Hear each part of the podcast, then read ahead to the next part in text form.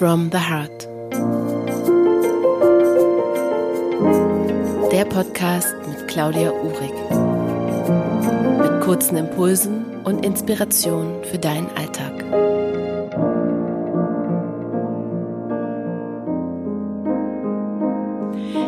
Herzlich willkommen zum Podcast Note from the Heart. Schön, dass du eingeschaltet hast. Ich sitze heute hier mit meiner lieben Freundin Katja Geisler und ich freue mich schon drauf, mit ihr ein bisschen zu plaudern. Schön, dass du da bist, Katja. Hallo Claudi, freue mich auch total hier zu sein. Ich kenne Katja jetzt schon mh, mm, bestimmt elf Jahre. Ich bin damals noch zu Agenturzeiten äh, mehr oder weniger Katja über den Weg gelaufen oder wurde sogar von meinem, ich glaube sogar von meinem Agenturchef äh, als Empfehlung zu ihr geschickt und dann begann meine Reise bei ihr.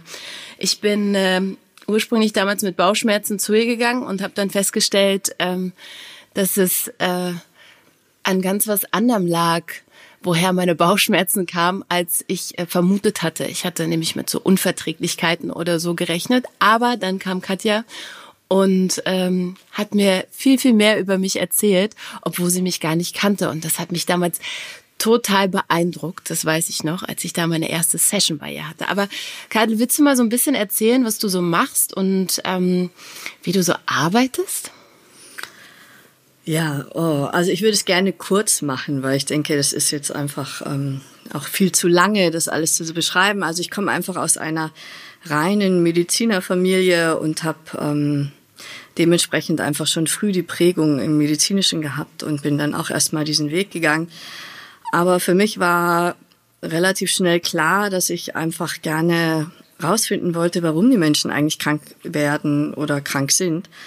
Und dementsprechend bin ich erstmal den Weg der Osteopathie gegangen und vor über 20 Jahren waren hier in Deutschland die Schulen auch noch gar nicht irgendwie so weit. Daher ist mein Weg eher über amerikanische Dozenten und französische gegangen. Äh, wo die, der Beginn der Osteopathie eigentlich war. Und ähm, dazu gehört eben auch, sich den Stoffwechsel anzugucken, genauso wie die Psyche des Menschen. Die Faszienarbeit geht auf eine ganz andere Ebene zurück. Und das war für mich eher die Medizin, die ich mir vorgestellt habe. Und ja, dann kamen einfach über ähm, bestimmte Ereignisse noch spirituelle Wahrnehmungen dazu. Und ähm, das alles zusammen versuche ich einfach seit vielen Jahren zu kombinieren und ja, freue mich, da einfach viele Menschen schon begleiten zu dürfen oder begleitet zu haben.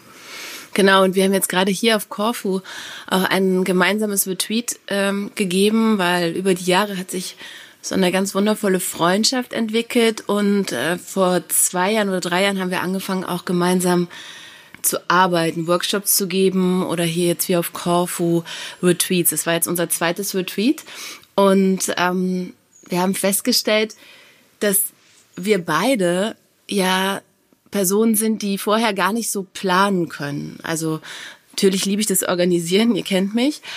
Aber es gibt einfach Situationen oder auch gerade in meinen Yoga-Klassen bereite ich mich selten bis ins kleinste Detail vor, weil wir, ähm, glaube ich, einfach mehr bewegen können, wenn wir uns noch mehr auf die Teilnehmer einlassen. Und so arbeiten wir auch. Also wir sitzen oft vor, vorher da und sagen, okay, wir sind mal gespannt, ähm, welche Gruppe uns da ähm, gesendet wird oder welche Gruppe sich da findet. Und es ist super, super interessant. Ich weiß nicht, wie du das siehst, aber es ist bis jetzt immer so gewesen, dass die Gruppen sowieso Puzzleteile genau zusammengepasst haben und ähm, dass die Arbeit oder das Grundthema dann des Retreats oder des Workshops einfach ähm, total unterstützt hat. Richtig?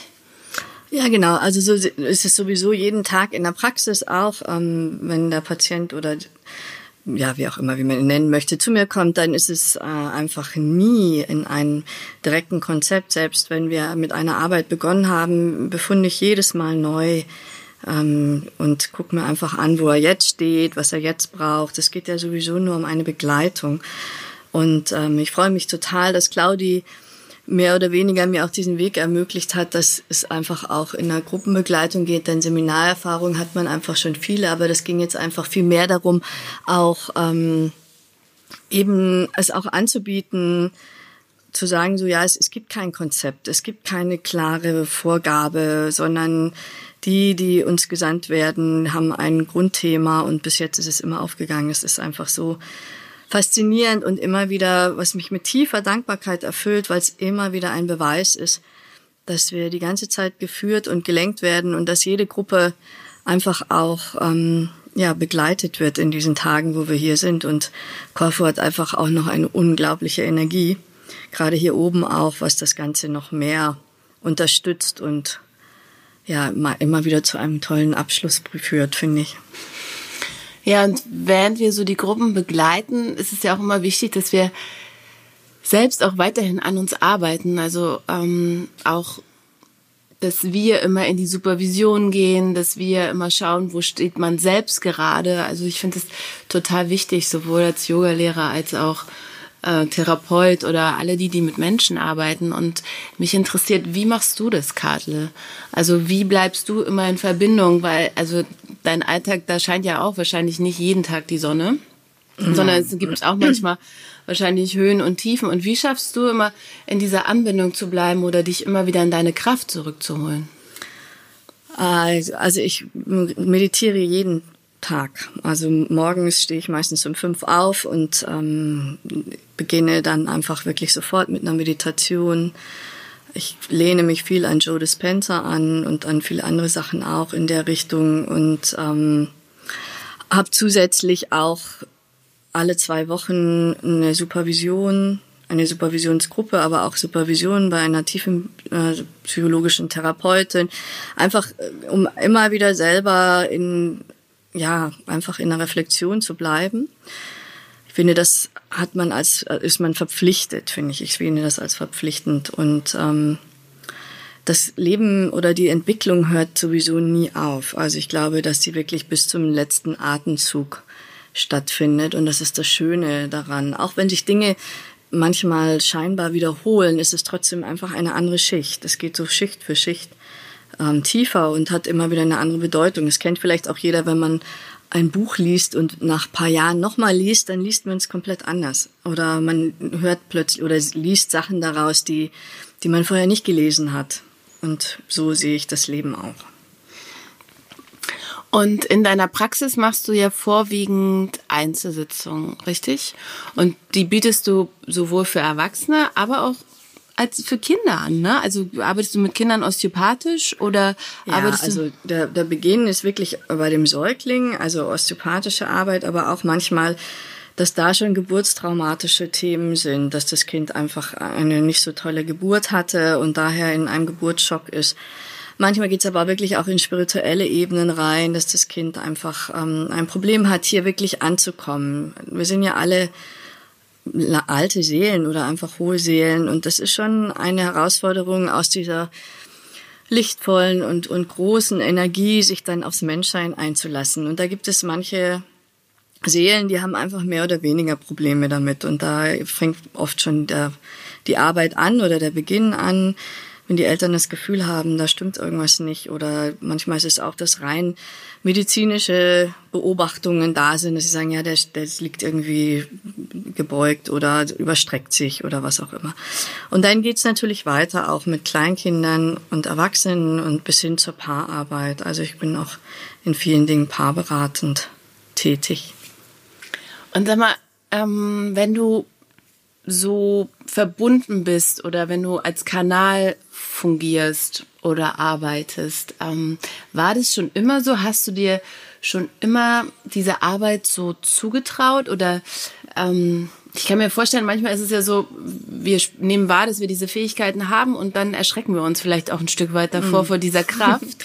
Auf jeden Fall. Also ich habe als Kind äh, schon immer sehr viel wahrgenommen und war auch in gewisser Weise hellsichtig und da habe ich totale Angst davor gehabt. Und da weiß ich noch, dass meine Mutter mit mir zu jemandem hingegangen ist, der das äh, wieder reduziert hat. Und da habe ich überhaupt nicht mehr drüber nachgedacht. Und als ich mich dann ähm, eben entschieden habe, Osteopathie zu machen, hatte ich, also manche, die mich kennen, das erzähle ich manchmal auch, es hatte ich einfach so eine Hammer-Erfahrung, dass ich ähm, in einen Kurs halt kam, wo es erstmal darum ging, den kranialen Rhythmus zu ertasten.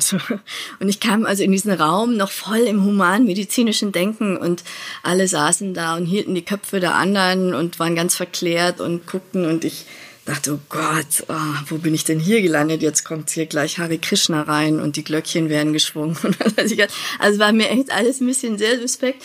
Na egal, auf jeden Fall kam ich dann auch an die Reihe und ich habe halt mich auf dieses Liquorwasser konzentriert. Es fiel mir sicherlich manchmal auch leichter, weil ich ja aus der medizinischen Ebene kam und daher die ganze Anatomie halt auch schon kannte. Und habe dann, also wie gesagt, das Liquor-System da angefasst und habe sofort Informationen, Bilder, ja, Stimmen gehört zu dem Thema, was derjenige hat, was er für Themen hat und so. Da habe ich mich so erschrocken, dass ich also gleich irgendwie so die Hände von diesem Kopf genommen habe und meinen Dozenten hergerufen habe gesagt, äh, jetzt habe ich einen Vollschaden. Und er war aber sehr, ähm, ja, er hat einfach sehr viel Ruhe ausgestrahlt und meinte so, ich soll einfach weitermachen. Ich soll mich nicht erschrecken, sondern soll einfach wahrnehmen und weitermachen. Das habe ich dann auch getan und in der Zeit, wo die Ausbildung eben war, habe ich, hat sich das halt immer mehr ähm, herauskristallisiert. Aber das Erste, was ich gemacht habe, als ich von dem Kurs wieder zu Hause war, ist sofort zum Psychologen gewandt und habe äh, gesagt, er soll mal bitte ganz schnell gucken, was ich habe, weil ich höre Stimmen und ich nehme Sachen wahr und so weiter. Und da hatte ich wirklich ein unglaubliches Glück, weil ich glaube, dass es viele Menschen gibt, die ähm, in irgendwelche Ebenen reingedrückt werden oder Schubladen gepackt werden, dass er zu mir sagte, also entweder haben sie eine besondere Begabung oder wir sollten doch dringend zusammenarbeiten und hatte mir den Vorschlag gemacht, mit Freunden erstmal zu arbeiten. Und ähm, ja, also einfach sie zu bitten, dass ich mit ihnen arbeiten darf und ihnen sage, was ich wahrnehme. Und das war sehr witzig. Also sie haben leider ja eigentlich bestätigt und ich habe danach einige Freunde nicht mehr gehabt, weil sie plötzlich Angst vor mir bekommen haben. Aber ich glaube, das kennt jeder, der sich auf den Weg macht, sich weiterzuentwickeln, dass es immer so ein ja, dass es Freunde gibt, die gehen und es kommen einfach wieder neue. Ah, ich bin aber dann doch bestimmt zwei, drei Jahre parallel regelmäßig immer noch zu ihm hingegangen und habe gesagt, er muss trotzdem bitte gucken, dass ich bei mir bleibe und äh, mit dieser Fähigkeit dann auch lerne, umzugehen. Ja, es ist schon eine Herausforderung gewesen, das stimmt. Und du hast ja jetzt mit deinen, mit den Fähigkeiten, die du hast und auch mit ähm, ja den ganzen Erfahrungen und Kursen, die du belegt hast, hast du ja das jetzt alles zu deinem Beruf gemacht. Also du begleitest ja jetzt die Menschen dabei. Aber glaubst du, dass das zwingend notwendig ist, um seine Spiritualität oder seine Bestimmung zu leben, dass man ähm, das auch gleich zum Heilberuf machen muss? Oder kann man das vielleicht auch einfach im Alltag leben als Office Managerin oder keine Ahnung, Anwältin in ganz, also nicht so scheinbar spirituellen Berufen, sage ich mal in Anführungsstrichen. Auf jeden Fall, auf jeden, jeden Fall. Das sage ich auch eigentlich in jedem Kurs oder auch wenn ich mit Patienten eben spreche, die mich auch diese Fragen stellen.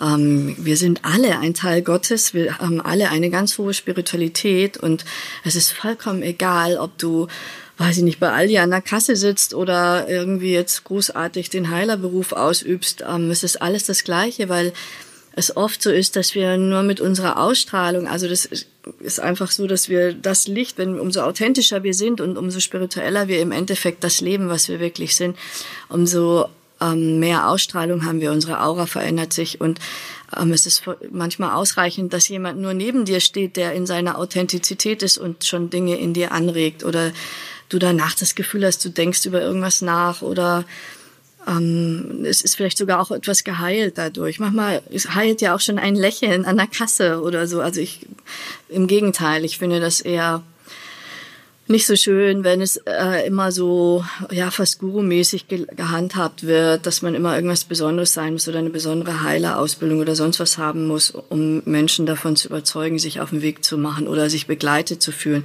Ich denke, auch früher war es so, dass in jedem Dorf eine Bäuerin gab, die sicherlich manchmal mehr geheilt hat und viel mehr Energien äh, weitergegeben hat als vielleicht manch anderer, der jetzt irgendwelche Wahnsinnsausbildungen hat. Ja, ähm, und du bist auch ähm, beim Women's Circle dabei, jetzt im, im November diesen Jahres. Und da werden wir ja so ein bisschen über das Thema Weiblichkeit sprechen. Und wir haben das auch so ein bisschen in unserem Seminar ja das letzte Mal ähm, auch gehabt, dass wir uns einfach wieder an die, ja, an unsere tiefe Kraft erinnern, wir Frauen, und dass wir uns einfach wieder mehr miteinander verbinden, ohne dabei auch den Mann auszuschließen, sondern eher ähm, zu integrieren, also auch die Männlichkeit zu integrieren. Magst du darüber noch ein bisschen was sagen? Wie, wie kommst du in deine weibliche Kraft? Wie lebst du die, ohne dass du ja so stark von deinen männlichen Qualitäten vielleicht geprägt bist? Ja, ich würde sagen, ich bin gerade ein, ein wunderbares Beispiel dessen, wie man es nicht macht. also, weil ich glaube, alles durch habe, äh, wie man äh, uns wahrscheinlich die Weiblichkeit in dem Sinn noch vermittelt hat. Also ich habe sicherlich auch ähm, in meinen noch sehr unbewussten und unreifen Zeiten einfach die Weiblichkeit geliebt, die uns vorgelebt wurde oder die mir vorgelebt wurde, das irgendwie devote, angepasste, aber manchmal auch das sehr emanzipierte aufgrund einer Verbitterung heraus. Es waren alles Frauen in meiner Linie, die halt alle nicht ihre Bestimmung haben leben dürfen können, ähm, unglücklich in manchen Dingen auch verheiratet waren sehr verletzt waren, ähm, keine Mütter hinter sich hatten, die ihnen einfach auch die Weiblichkeit in dem Sinn auf eine ja, Urweiblichkeit vermittelt haben und auch keine Väter hatten, die uns als Töchter in dem Sinn in ihrer Weiblichkeit willkommen geheißen haben, sondern die eher die Weiblichkeit ausgenutzt haben, benutzt haben und unbewusst auch in vielen Dingen dadurch verletzt haben. Und daher würde ich sagen, habe ich einfach viele Dinge wiederholt, bis ich ähm, ja auch durch die Trennung mit meinem, meinem, meinem Ex-Mann im Endeffekt wirklich mehr oder weniger in ein ganz anderes Bewusstsein geschleudert wurde und ich denke, jeder in seinem Leben hat irgendwann so einen Wendepunkt, egal ob es jetzt die Trennung ist oder ob das ähm, eine Krankheit ist oder ein Arbeitsverlust oder sonst irgendwas. Auf jeden Fall begann da für mich eigentlich dann erst nochmal das klarere und tiefere Reflektieren auf die Weiblichkeit. Und ich denke, wir müssen ganz schön viel lernen noch. Also die, wir haben alle seit zig Generationen die Urweiblichkeit verloren. Und es gilt aus meiner Sicht wirklich auch jeden Tag sich darauf zu beruhen. Also das sind die Dinge, die ich einfach durch die Meditation auch täglich versuche in mir aufrechtzuerhalten, denn es ist, ähm, wir haben einfach keine Vorbilder. Wir sind, denke ich, die erste Generation, die sich dem wieder widmet und haben nicht nur eine große Verantwortung deswegen auch, sondern wir müssen ähm, einfach auch eine Disziplin an den Tag legen. Und du hast ja auch drei Kinder, ne? Mhm. Und wie hast du es, wie hast du es da gemacht? Äh, mit deiner mit deinen Meditationen hast du vorher auch immer meditiert, bevor du die Frühstücksbrote für die Kinder, für die Schule hm. und den Kindergarten gemacht hast? Oder war das da noch gar nicht präsent? Nee, doch, habe ich gemacht. Also ähm, das hätte ich sonst alles gar nicht geschafft. Also wie gesagt, wir waren ja, haben uns ja getrennt und drei Kinder ähm, mehr oder weniger allein zu erziehen. Also ich denke, mein Ex-Mann hat wirklich ähm, das getan, was er als Vater auf seiner Ebene und in seiner Entwicklung heraus tun konnte. Und da bin ich auch sehr dankbar. Es gibt sicherlich noch ganz andere Männer, die, ähm, die einfach die Frauen dann wirklich komplett hängen lassen oder sich gar nicht mehr drum kümmern. Also da hatte ich wirklich ein, ein Riesenglück. Dennoch ähm, weiß jeder, also ich glaube, auch heutzutage ist es ja so, selbst wenn man zusammenbleibt, also ich habe ja genug Frauen der, im Umfeld, aber auch in der Praxis einfach, dass viele Frauen auch innerhalb einer Beziehung alleinerziehend sind und ähm, das verlangt einfach sehr viel Kraft. Und gerade in diesen verschiedenen Entwicklungsphasen wie Pubertät und sonstige Dinge, da ist es ja manchmal ganz schön heftig. Und gerade da, also gerade bei meinem Sohn war es einfach, ich glaube, ich habe durch mein Bewusstsein her und durch die ganzen psychologischen Ausbildungen ja auch äh, noch mehr versucht, ähm, nicht so übergriffig zu sein, weil wenn der Vater fehlt, bist du es automatisch. Und der Sohn versucht natürlich auch an deine Seite zu rutschen. Es wird immer versucht, eine Lücke zu füllen. Und ähm, da wirklich die Mitte zu halten und ihn nicht zu verletzen, aber trotzdem deutlich zu zeigen, du bist nur mein Sohn und ähm, manchmal die Dinge auch auszugleichen, das geht oder das konnte ich nur durch Meditation. Also ich bin da eben auch schon um 5 Uhr meistens aufgestanden und habe äh, wirklich erstmal ein, zwei Stunden meditiert, um dann eigentlich den Alltag zu schaffen. Ja. Ja, ich glaube auch, dass es wirklich wichtiger, wichtig ist, ähm, da gerade dann zu meditieren oder auch Yoga zu praktizieren oder seine spirituelle Praxis zu halten, wenn es intensiv ist und nicht zu sagen, oh, ich habe keine Zeit. Ja, ja, genau. Ja, sondern gerade dann äh, das Licht hochzuhalten und immer gut für sich zu sorgen. Genau. In, ähm, in unseren Kursen, die wir zusammen geben, mixen wir ja Yoga und ähm, deine spirituelle Arbeit. Und ähm, ich weiß nicht, wie du das siehst, aber ich finde, das ist eine, eine wundervolle Kombination aus Körperarbeit und aus, ja, aus deinen, deinen Wahrnehmungen. Ähm, also sehe ich auch so, ich könnte fast weinen vor Dankbarkeit, weil es einfach ähm, auch in diesem Kurs wieder so deutlich war, wie wundervoll sich das ergänzt. Also wir werfen uns da wirklich die Bälle zu, ohne irgendwie reden zu müssen. Das ist einfach, deswegen bin ich so dankbar für diese Freundschaft einfach auch, ähm, weil jeder seinen Teil dazu beiträgt. So. Ja. ja. Und die Kombination ist genial. Also Yoga und, und die Energiearbeit, aber auch dann halt, ähm, was die geistige Welt währenddessen arbeitet. Also es ist unglaublich. Während der Yoga-Praktiken haben, ist es immer so mein Part, am Anfang musste ich mich immer entschuldigen, dass ich natürlich nicht Yoga mitmache, weil ich währenddessen immer ähm, energetisch arbeite. Aber wenn man dann mitbekommt, was währenddessen ähm, gearbeitet wird, energetisch und wie viel sich da auch schon löst, ist es einfach, ja, einfach ein Wunder. Es ist wirklich wundervoll. Ja, es ist, ich bin auch unendlich dankbar für diese Arbeit und ähm, freue mich, ja, und freue mich sehr, dass ähm, das jetzt, glaube ich, erst der Anfang ist von unserer Arbeit. Dass es, äh, glaube ich, noch ganz viel, ähm, ja, ganz viel passieren wird und dass wir noch ganz viele Seminare zusammen geben werden und Workshops. Und aber erstmal sehen wir uns ähm, beim Woman Circle ja. im November. Und alles andere, ich ähm, schreibe euch unten in den Shownotes nochmal die Website von Katja rein, da könnt ihr nochmal schauen, ähm, wo ihr sie findet. Wenn ihr mehr über sie erfahren wollt, dann schreibt ihr einfach oder ruft sie an. Vielen Dank für deine Zeit, liebe Katja. Und, Vielen Dank ähm, an ja. dich. Gute Reise Ein nach schön, Hamburg. Ja, danke und euch allen einen schönen Tag.